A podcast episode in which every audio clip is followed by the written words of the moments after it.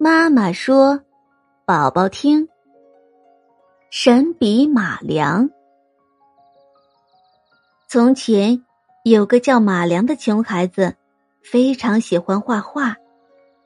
由于没有笔，他就用树枝在地上画。时间久了，他画的东西都栩栩如生。一天，马良梦见一个白胡子的老爷爷给了他一支笔。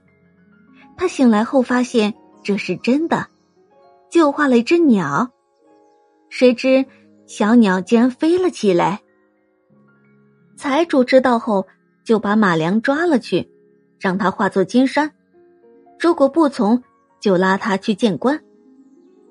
马良画了一座金山，但是藏在了海后面。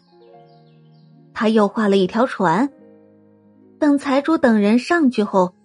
就开始在海面上画风浪，船被风浪打翻了，财主和船都沉到了海底。从此之后，马良用这支笔专门给穷人画画。附近有越来越多的穷人，因为马良过上了幸福的好日子。小宝宝。